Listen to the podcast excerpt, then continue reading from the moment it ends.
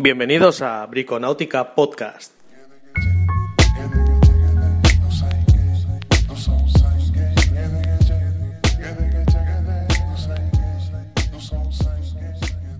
Hola amigos, esto es Briconáutica Podcast, el podcast nuevo que, al cual vamos a dedicar eh, un espacio semanal. El objetivo de este mismo va a ser ni más ni menos que explicaros un poco a modo real y en tiempo, digamos, con voz directa, posts que vamos a ir presentando a medida que la web vayan saliendo.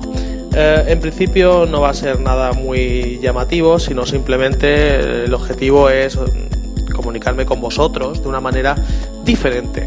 Diferente ¿por qué? Porque podréis escuchar mi voz, podréis percibir lo que es realmente un profesional hablando de una temática específica. Esta temática, si me estáis escuchando es porque habéis visto de alguna manera, habéis leído mi blog.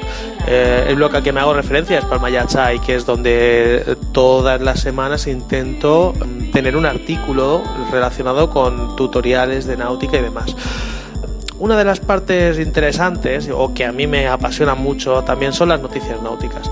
Eh, en este apartado lo que intentamos eh, exponer realmente es eh, todo lo que está ocurriendo a nivel internacional con los megayates, superyates, cualquier novedad relacionada con algo que sea algo, lo que sea. Realmente ahora no me voy a poner a narrar, pero sí realmente es interesante para mí porque verdaderamente lo que quiero es que desde aquí, desde Palma de Mallorca, que es de donde se está redactando uh, este blog, mmm, se escuche a todo lo que es a nivel nacional lo que está pasando en español, ¿vale? Eh, estamos de acuerdo que casi todas las revistas náuticas que están alrededor del mundo son de habla inglesa y a nosotros nos tienen un poco olvidados.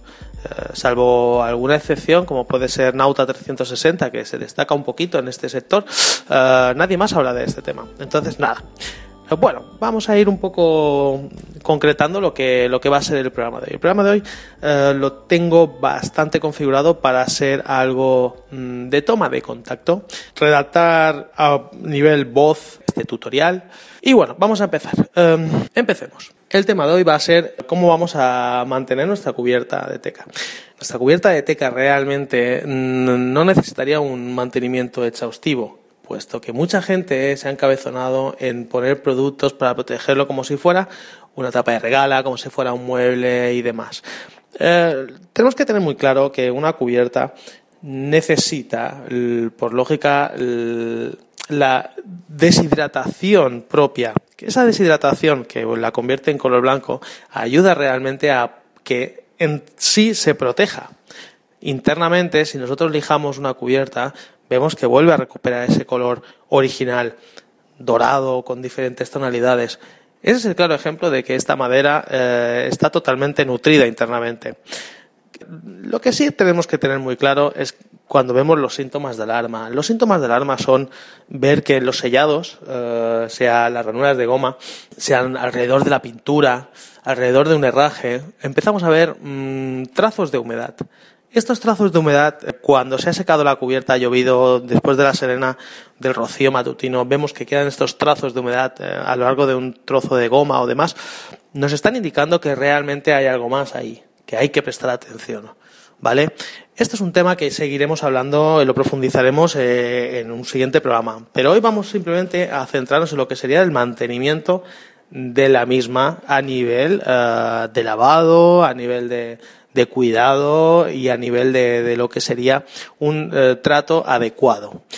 Primer caso, cepillado, baldeado. No nunca tenemos que ten tener el miedo a la hora de baldear la cubierta con ningún tipo de cepillo. Un cepillo de diente blando, eh, sí, eh, cuidará bastante mejor la que es la madera, pero realmente no haremos lo que queremos, que es limpiar y depurar la cara de, después de, de haber salido a navegar o cuando llevamos tiempo que no salimos, sacamos el barco y está lleno de la polución típica del, que se produce en las ciudades, si es el caso.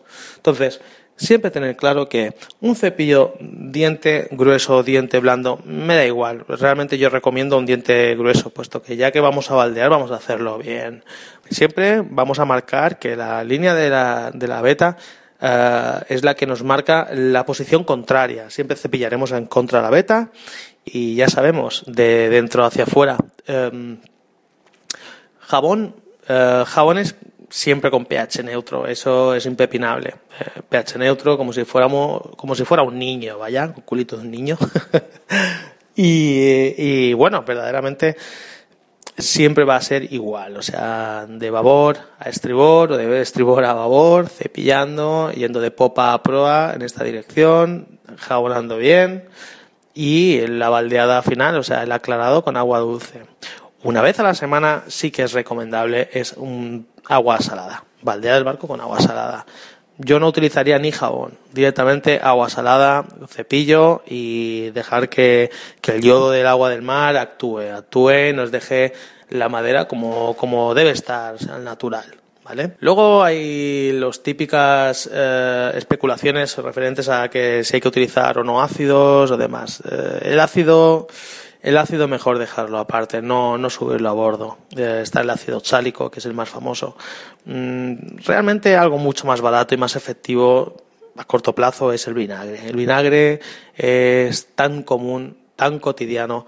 Aprovechémoslo. A bordo podemos tener algo seguro si cogemos una vez al mes y llenamos un cubo de agua de 5 litros, ponemos un litro de vinagre dentro y el resto rebajado de agua. Es decir, en total tenemos 5 litros de, agua con vinagre y lo esparcimos a lo largo de la cubierta, utilizando ese cepillo que utilizamos normalmente para baldear y dejamos que actúe, que actúe el vinagre, que trabaje. Una vez hecho esto, aclaramos y veremos el cambio, el cambio radical. La cubierta vuelve a coger una tonalidad, esa tonalidad dorada durante un tiempo que nos aguantará bastante tiempo, nos, aguantará durante una semana o más. Repasando un poquito más, lo que sí que tenemos que tener muy claro y no dudarlo nunca es que en cuanto, volviendo un poco al tema del mantenimiento, es eh, no olvidarnos que nuestro barco necesita respirar y por donde empieza a respirar es por la cubierta. Si metemos algún tipo de barniz en cubierta, estamos empezando a parchear, es decir, a poner parches encima simplemente porque el aspecto no nos gusta. No, no, no, no, olvidar del aspecto. El aspecto de una cubierta tiene que ser natural. Ah, barnices, eh, aceites, demás, nada. Esto es al final ponerle un parche sobre, sobre, sobre algo que realmente no tiene que estar parcheado. Bueno, pues nada. Em, nada, el programa de hoy ha sido breve, simplemente la presentación, eh, aclararos un poco lo que, lo que vamos a hacer semanalmente.